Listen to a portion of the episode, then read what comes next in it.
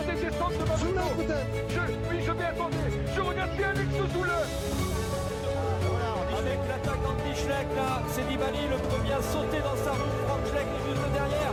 Et Alberto Contador qui vient de partir. Lance Armstrong est lâché. Lance Armstrong est lâché. Bonjour à toutes et à tous et bienvenue pour ce nouvel épisode des commissaires de course. Aujourd'hui, c'est le troisième volet de notre rendez-vous hebdomadaire du dimanche soir, la sortie du dimanche. Et nous allons ainsi revenir sur l'actu vélo de la semaine écoulée et celle à venir. Pour nous accompagner aujourd'hui, on retrouve donc Théo. Bonsoir. Greg.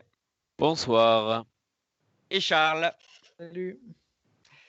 Et bonsoir à vous, chers commissaires. Bien, alors cette semaine, cette semaine, bah, notamment, nous avons eu euh, la, Vuelta de San Juan, qui n'est pas d'ailleurs euh, tout à fait terminée, puisqu'il a encore une dernière étape ce soir.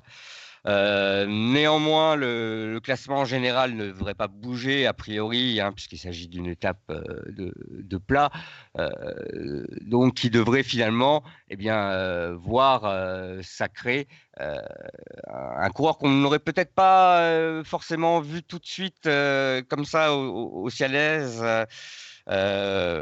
à, une concurrence qui était quand même assez, assez solide. Hein. Donc, winner à la Kona. Euh, qui est en tête devant euh, Julien Alaphilippe. Voilà, on a eu un, match UAE Quick Step pendant tout le début de cette compétition. finalement, c'est Movistar qui pourrait remporter la mise, qui devrait remporter la mise. Euh, alors j'ai envie de commencer par une question euh, toute bête, un tantinet provocatrice. Euh, Charles, ça vaut vraiment quelque chose C'est significatif une démonstration comme ça en janvier, terminer à l'Alto Colorado euh, en tête avec une d'avance sur Alaphilippe, ça signifie quelque chose pour toi cette victoire d'Anacola? Non, pas vraiment. Enfin, c'est un peu difficile de dire ça pour lui parce que j'imagine que lui est très heureux de remporter ce succès parce qu'il n'a pas l'habitude de, de s'imposer chez les pros, mais euh, on peut forcément pas tirer d'enseignement parce que tout le monde n'est pas au, au, même état de forme euh, à la fin du mois de janvier. Et c'est surtout une belle opportunité pour lui d'avoir remporté une belle course ou de remporter une belle course puisqu'elle n'est pas encore finie. Même si tu l'as dit, la dernière étape est toute plate, donc sauf accident, il devrait s'imposer. Mais moi, ce que j'ai retenu plus du Tour de San Juan, c'est que finalement, c'est le collectif qui l'a emporté. On a vu que la, la, Quick Step avait été en difficulté et la Movistar était plus forte, je pense, avec Quintana, Carapaz et aussi Anacona. Et c'est grâce à ça qu'elle qu a réussi à renverser la course sur les pentes de l'Alcoto de, de, Colorado. Euh, Est-ce que c'est aussi ton sentiment, Greg? Oui, c'est vrai. Enfin, je serais aussi sur le. Enfin, peut-être qu'on on s'attendait peut-être à la Philippe plus fort sur le, sur le Colorado, ou au moins ne pas le voir autant en difficulté. Parce que c'est vrai qu'il a perdu beaucoup de temps et on n'imaginait pas, enfin, on se demandait stratégiquement pourquoi la Quickstep euh, ne roule pas. Et comme Charles l'a dit, c'est vrai que peut-être ils étaient surtout avec des, des, des sprinters et qui étaient moins à l'aise sur les pentes du Colorado, même si c'est pas très dur. Et c'est vrai qu'on attendait peut-être à la Philippe euh, ben, en meilleure forme. Bon, après, on n'est qu'au début de saison, donc il n'y a pas d'inquiétude à avoir. Mais euh, c'est peut-être ça, peut-être qu'on voyait à la Philippe trop beau et que voilà, on a, on a profité en étant offensif. C'est aussi une bonne chose hein, de voir des coureurs offensifs euh, eh bien, euh, prendre suffisamment d'avance et donc euh, gagner. Et aussi à noter peut-être la, la, belle performance hein, des équipes des Colombiens, de la Medellin et notamment de, ce, de l'éternel Oscar Sevilla. Oui, qui est troisième euh, au classement général, d'accord, actuellement. Incroyable. Voilà. Et qui n'est pas, qui est pas tellement colombien. Mais pour euh, revenir sur, sur oui. ce que tu disais, euh, Greg, c'est que quand on regarde la, la start list de, de, de Scenic Quickstep, on voit que, bah, à part Evenepoel, c'est que, que des. Euh, si vous me permettez de parler comme ça, que des gros culs, à part Vakoc, qui, qui, mais qui revient après plus d'un an, plus d'un an sans vélo. Donc, effectivement, ils se sont retrouvés très vite seuls. Et je pense que la Philippe est quand même en forme parce que le numéro qu'il a fait sur la deuxième étape qu'il a, remporté, qu'il a remporté, il est, il est très impressionnant. Mais, euh, mais bon, un effort long euh, sur une montée, une montée vraiment roulante, c'est pas vraiment, c'est pas vraiment dans ses caractéristiques. Quoi. Même sur le contre-la-montre, j'ai trouvé que oui. sa performance oui. est très, très solide. Hein, il, il s'impose quand même avec une belle avance sur le second. alors, moi, pour abonder dans le sens de Charles, c'est vrai que début d'année, on a toujours un peu des, états de forme un peu particuliers. Déjà, euh, effectivement, euh, on regarde le classement général ou les performances des uns des autres. Euh, on a quelques coureurs qui ont pris l'habitude de venir ici pour se, mettre en jambe, mais de toute façon, quelqu'un comme Alain Philippe, il prend rarement une course, on va dire, par-dessus l'épaule. Hein. Il vient, même, même s'il n'est pas très en forme, il essaiera quand même toujours de faire quelque chose. et je pense qu'il avait quand même un état de forme pas si mauvais que ça vu sa performance contre la montre. Euh, après, c'est vrai que voir des gens comme Conti euh, se retrouver deuxième du contre la montre, voilà, des performances comme ça un peu surprenantes. A fortiori celle d'Anacona. Charles, pardon. Ouais, ouais, je voulais juste euh, rappeler rapidement que, enfin, Julien Lafilippe, s'il a été un peu en difficulté sur la fin de l'Alto des Colorado, c'est que c'est lui qui a fait le train en fait, parce que Evenepoel a sauté quand même, assez loin, assez loin entre guillemets de l'arrivée, mais du coup, pour pas perdre son maillot, c'est lui qui a dû rouler en tête et sur une montée plate, si on peut l'appeler ainsi, forcément, enfin, l'effort est beaucoup plus important quand, tu traînes le, peloton derrière toi. Donc c'est logique qu'il se soit fait contrer derrière et, qu'il n'ait pas fini en, tête de groupe, quoi, pour moi. L'autre chose qu'on peut dire aussi un peu rassurante pour cette course, c'est que cette année, on, peut espérer quand même que euh, celui qui sera déclaré euh, vainqueur euh, juste à la fin sera le même encore quelques semaines, quelques mois plus tard. Il faut l'espérer, déjà parce que vu le nom du vainqueur et l'équipe dont, il vient, et aussi apparemment d'après les temps de montée qui ont été quand même comment dire bien moindres que ceux réalisés l'année dernière, il semblerait qu'ils aient monté le, col 5 minutes euh, plus lentement que euh, Najar euh, en 2018. Un petit mot peut-être pour les sprints. Oui, c'est ça. Une des grosses attractions, c'était aussi la rentrée de, Gaviria. Parce qu'on on pouvait un peu craindre un effet quick step. On, voit souvent des coureurs qui quittent l'équipe de Pat Lefebvre ben, voir leur performance chuter. Et euh, ben, moi, personnellement, ben, j'y croyais pas trop à Gaviria. Le fait qu'il ait, laissé partir, je me suis dit que peut-être ils avaient des indications sur le fait que ben, il n'allait pas pouvoir continuer à performer de la même manière. Et il a été, euh, il a été vraiment, vraiment solide. Il a remporté, il a remporté les deux sprints, euh, les deux sprints massifs. Et, du coup, ben, il montre, il est un peu le symbole du renouveau de l'équipe UAE parce qu'il l'an dernier, dernier traînait sa misère et cette année, ils semblent tous, tous en, en bonne forme.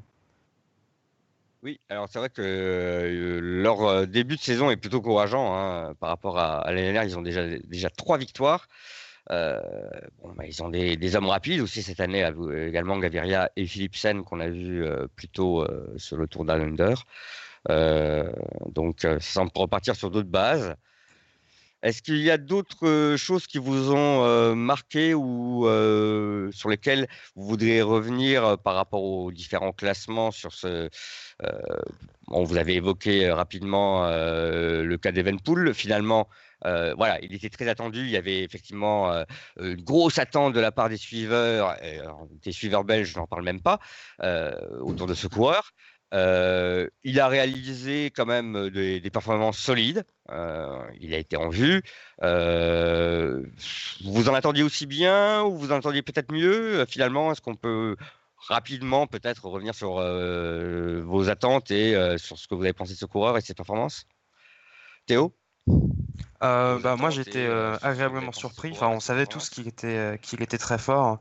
Mais euh, ben, dès, le, dès le deuxième jour, le voir dans les groupes, euh, le groupe des favoris, ça m'a quand même euh, estomaqué. Enfin, il faut, vraiment se rendre compte que bah, chez les juniors, il courait pas en peloton. Hein. Il, partait, il faisait ses courses tout seul. Donc là, réussir à frotter, réussir à tenir dans un peloton pro, c'est vraiment, c'est vraiment très très encourageant.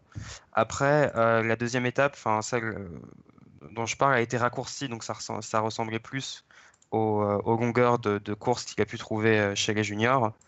Euh, et on voit que bon, sur une montée, euh, une montée un, peu plus, un peu plus longue, sur une course un peu plus longue, il a été en difficulté, mais il faut aussi rappeler qu'il a travaillé, il a énormément travaillé. Et vraiment, le point, euh, vraiment, ce qui m'a le plus impressionné, c'est sa troisième place sur le contre-la-montre. il est petit, il est quand même assez frêle. et c'est pas des, pas des, des, des, nuls qu'il en face de lui. Et faire podium sur son premier contre-la-montre chez les professionnels, c'est très impressionnant. Oui, tu confirmes, Greg? Oui, c'est vrai que tout le monde s'interrogeait un petit peu sur son réel niveau, sa capacité euh, maintenant de courir en pro alors qu'il survolait les juniors. Et c'est vrai que c'est plutôt une agréable surprise. Hein, et que même certains voient déjà, voient s'enflamment beaucoup hein, sur le forum autour de ses performances. donc ça fait un peu plaisir hein, de voir un peu d'enthousiasme et un peu de, nouvelles têtes, donc euh, à suivre. Et puis qu'on parle des jeunes, il euh, faudra peut-être souligner aussi la bonne performance de Gino Madère. Tout à fait. Euh, donc très solide et qui est placé au général d'ailleurs. Donc il doit être 10 ou 11e. Oui, 11e. Voilà, donc l'autre jeune finalement que, qui peut-être, alors qu'on a beaucoup parlé d'Evenpool, Gino Madère, il fait aussi une très belle course.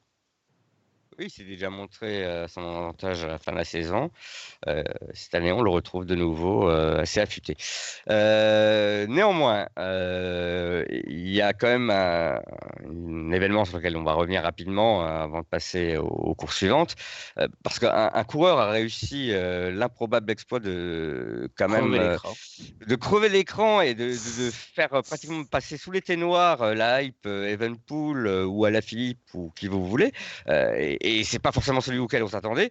Euh, donc c'est Ijokes euh, qui, euh, bah, on peut dire, a aussi été peut-être bien aidé par son équipe pour faire une mauvaise hype autour de lui.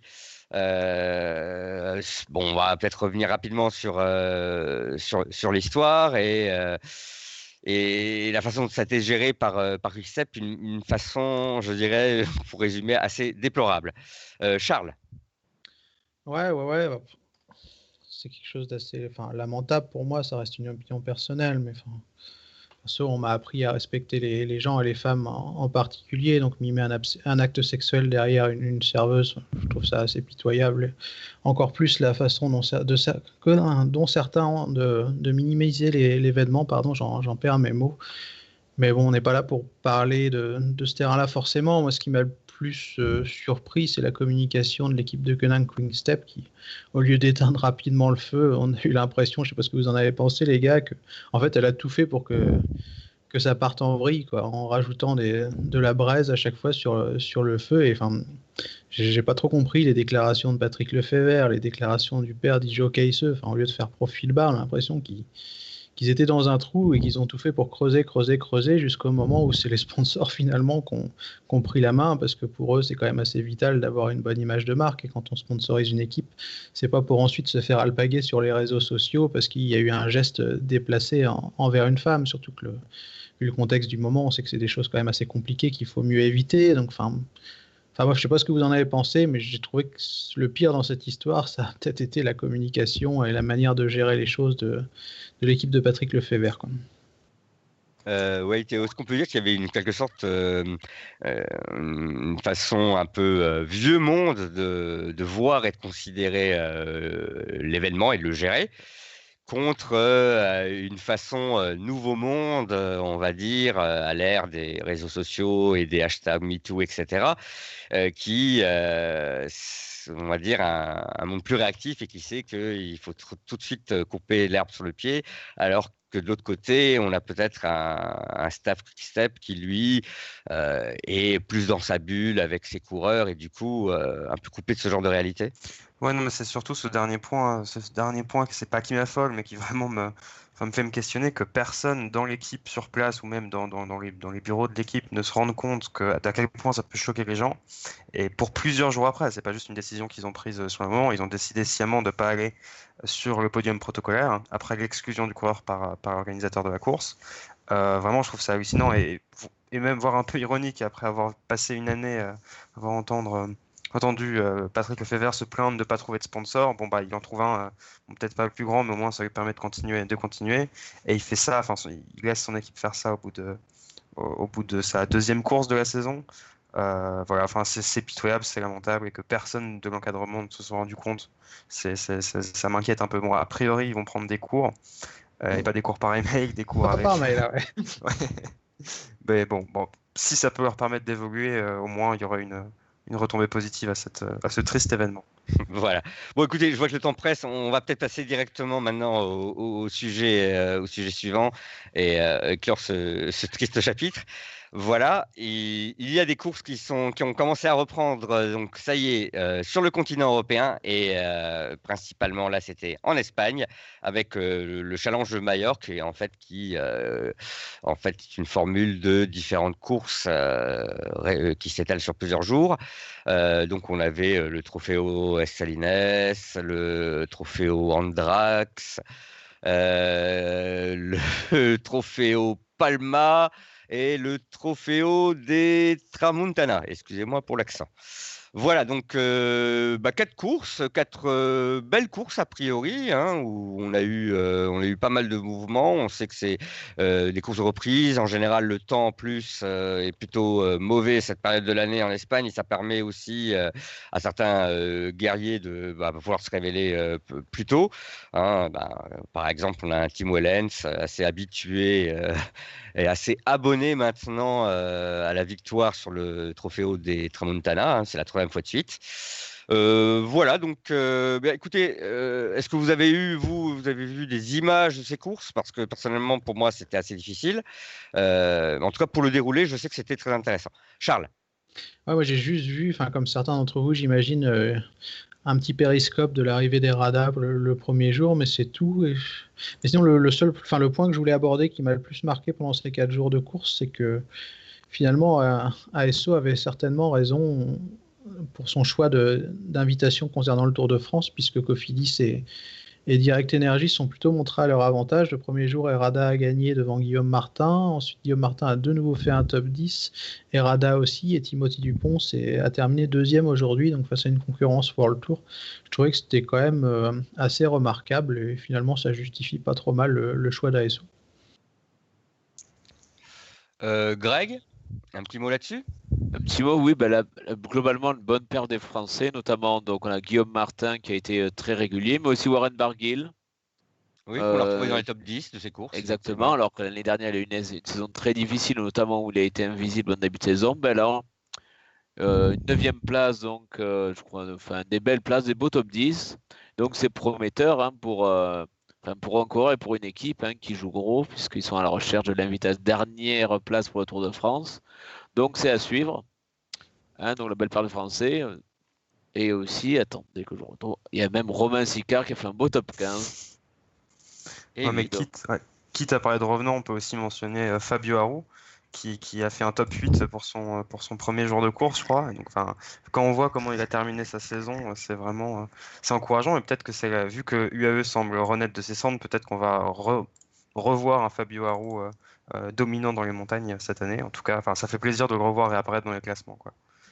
Et un autre revenant aussi qui a signé sa victoire aujourd'hui, euh, sur euh, la, course, euh, on va dire, qui était destinée plutôt aux sprinteurs, la, seule course de ce challenge de qui était vraiment réservée aux sprinteurs, c'est le retour de, Marcel Kittel.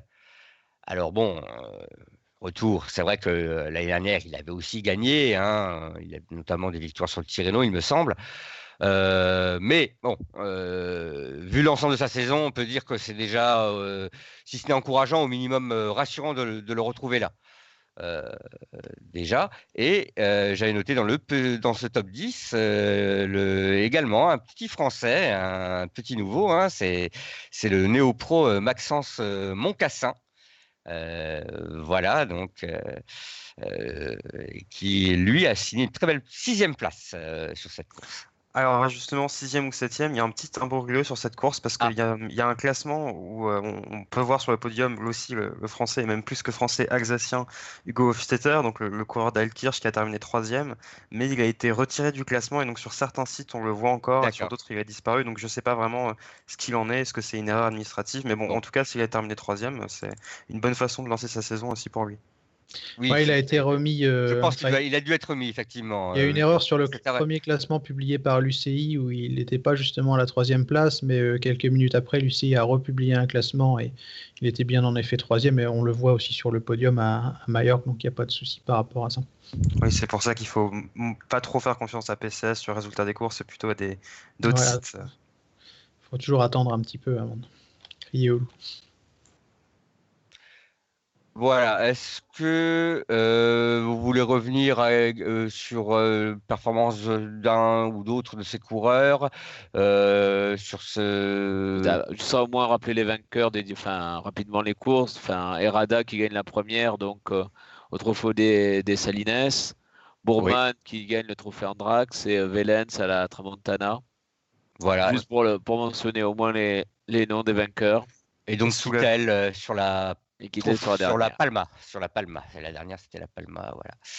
Euh, oui, quatre, euh, bah, quatre beaux vainqueurs, effectivement.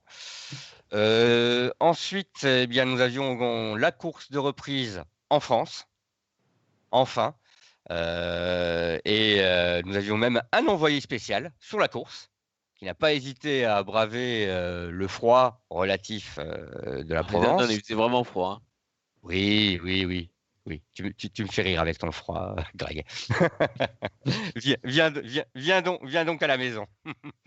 Et euh, oui, euh, bon, alors juste avant peut-être de revenir là-dessus, euh, je vois que Théo me faisait, des signes. il y avait également, on pouvait souligner effectivement la performance d'un nouveau jeune Colombien qui se révèle là en ce début de saison dans l'équipe Euskadi Mourias, il me semble, si je dis pas de Non, c'est la fondation Euskadi. Ah, Donc c'est censé être que des Basques, mais lui, il est colombien.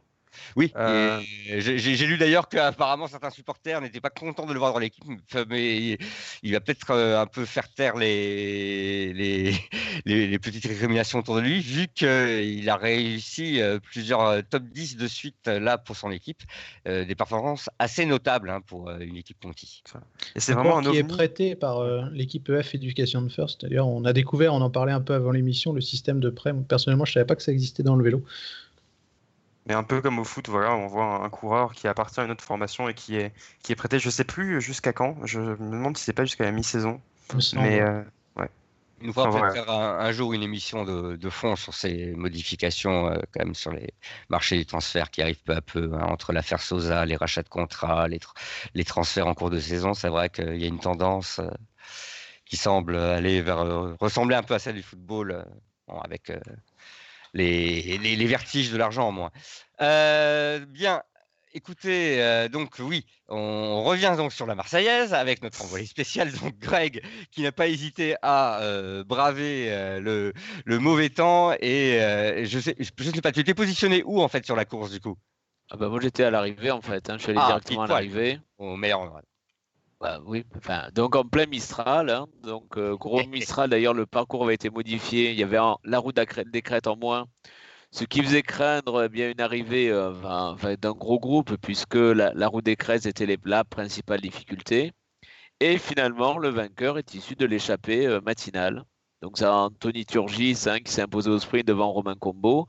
Et les deux étaient partis dès le matin, enfin plutôt vers midi donc dans la toute première échappée. Donc il termine avec une vingtaine de secondes devant le peloton. Donc c'est à souligner, on n'a pas eu droit à un sprint d'un gros groupe ou un sprint en peloton. Ce sont les échappées qui gagnent, donc c'est toujours bien.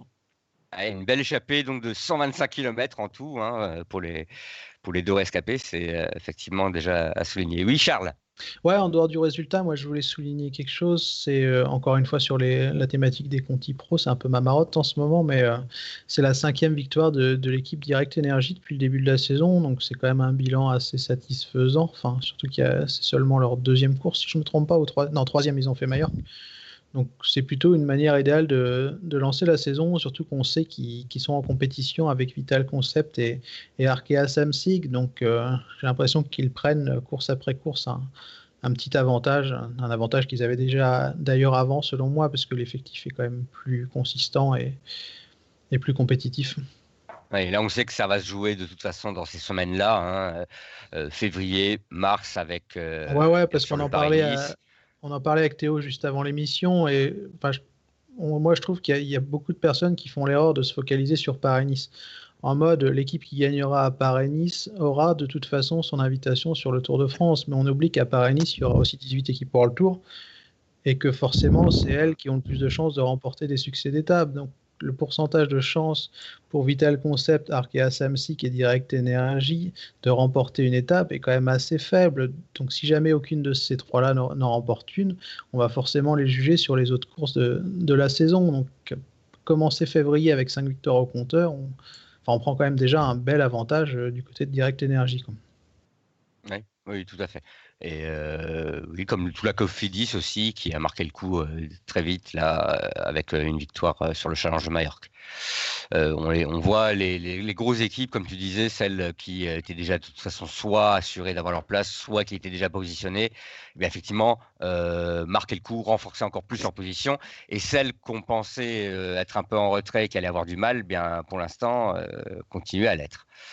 Euh, à voir si la tendance euh, se renforce euh, ou pas, mais on pensait, nous, on avait plutôt pronostiqué effectivement que Vital Concept allait risquer de faire quand même les frais de, ce genre d'histoire au bout du compte. Et... Bah, malheureusement pour eux, ouais, parce qu'on l'a vu aujourd'hui, ils n'ont pas forcément existé. Apparemment, ils ont, ils ont roulé pas mal en, tête de peloton, si on s'en fie au, live hein, mmh. Café Direct Vélo, mais sans réussite, puisque pour ceux qui ont regardé les images de l'arrivée, on voit qu'à un moment, Arthur Vichot était plus ou moins bien positionné, mais il rétrograde très vite, et je crois que c'est le meilleur coureur de son équipe, et il doit finir 25e si je me plante pas, j'ai pas les classements sous les yeux, mais ça, reste quand même une non-performance pour Vitel Concept, malheureusement. Comme...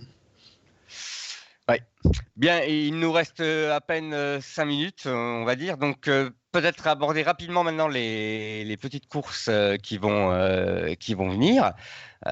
donc dans la semaine là, on en a principalement deux sur le, sur le circuit européen, hein, à savoir l'étoile de Bessèges et le Tour de la communauté de Valence. Je pense que c'est comme ça, oui. C'est ça, ouais. Tout à fait.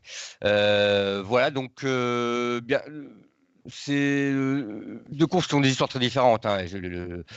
Euh, on a d'abord l'étoile de Bessèges qui est installée depuis longtemps quand même dans le paysage cycliste, alors que le Tour de la Communauté de Valence, il me semble une course assez récente. Euh, néanmoins, on en a une qui, à mon avis, aura sûrement une euh, liste de participants plus, plus impressionnante que l'autre. On va peut-être commencer par celle-là, à savoir le Tour de la Communauté de Valence, avec le retour eh bien, du dernier vainqueur du Tour de France, qui va faire sa rentrée, à savoir Geraint Thomas. Hein. donc on a, on a du beau linge quand même sur cette, sur cette course, a priori. Euh, notamment l'équipe Michelton aussi, qui amène euh, une, belle équipe. Euh, voilà, donc je ne sais pas si je, vais, lancer le char là-dessus. Qu'est-ce que tu t'attends à quoi pour cette course de reprise pour beaucoup de beaucoup de grimpeurs et où on va voir effectivement sur 3, 4, 2, 3 étapes, je l'occasion de, les voir s'expliquer. Ouais, ouais, c'est toujours une belle course, le Tour de Valence, parce que la, la start était plutôt belle, car la plupart des équipes pour le Tour sont en stage dans, cette région-là de l'Espagne, donc c'est assez pratique, il fait beau, le parcours est, plutôt sympa. Tu l'as dit, Max, on va retrouver des bons coureurs. Je crois qu'il y aura Yates, euh, Thomas, Van Avermaet aussi qui fait sa rentrée, Valverde. Donc, on devrait avoir une belle lutte entre coureurs de, de grands tours, je pense, et c'est toujours une course qui est, qui est, sympa à suivre. Enfin, en tout cas, moi, je la suis avec euh, beaucoup d'intérêt. Ah, on a pas mal de noms. Euh, du côté du classement général, on a peut-être aussi, euh, on a les frères Rizaguirre notamment. Euh, pour, le, pour les sprints, on a la rentrée également de, bah, des Italiens Colbrelli Trentin. Il y a aussi Groenewegen, Boigny devrait être présent, il me semble. Donc on, a quand même vraiment, voilà, on, a, déjà des grands noms là hein, qui viennent euh, et puis, mine de rien, euh, voilà, on est à un mois du Paris-Nice ou du Tirreno pour certains. Euh, donc, ça va être l'occasion bah, de, faire tourner les jambes, peut-être faire fonctionner les automatismes pour ceux qui ont, qui ont changé d'équipe et, également. il y a quelque chose d'intéressant aussi, ça. Hein. Autant les... il y a une dizaine d'années, il n'était pas nécessaire d'être vraiment en forme en début de saison, mais on, a vu que ces, ces, dernières saisons, justement, ceux qui étaient vraiment, vraiment au fond du trou en février-mars ne relevaient que très rarement la tête. Donc, Thomas, on, en a parlé dans plusieurs émissions d'intersaison. On a vu qu'il était en surpoids. Si jamais il est au fond du trou là à Valence, euh, ça pourrait confirmer certains doutes. Mais si au contraire il est capable de jouer top 10, là on pourra euh, tirer des conclusions un peu différentes. Tout à fait. Euh, alors, donc on, on, va peut-être passer. Les pronostics d'abord. Rapidement, voilà. Avant de passer à la message, quand même euh, rapidement à donner, euh, allez, juste euh, le nom du, vainqueur. parce que c'est pas les noms qui manquent, hein, donc à mon avis vous ne marcherez pas dessus. tu veux commencer, Greg? Bon, allez, je veux dire Valverde, c'est très facile, hein, mais.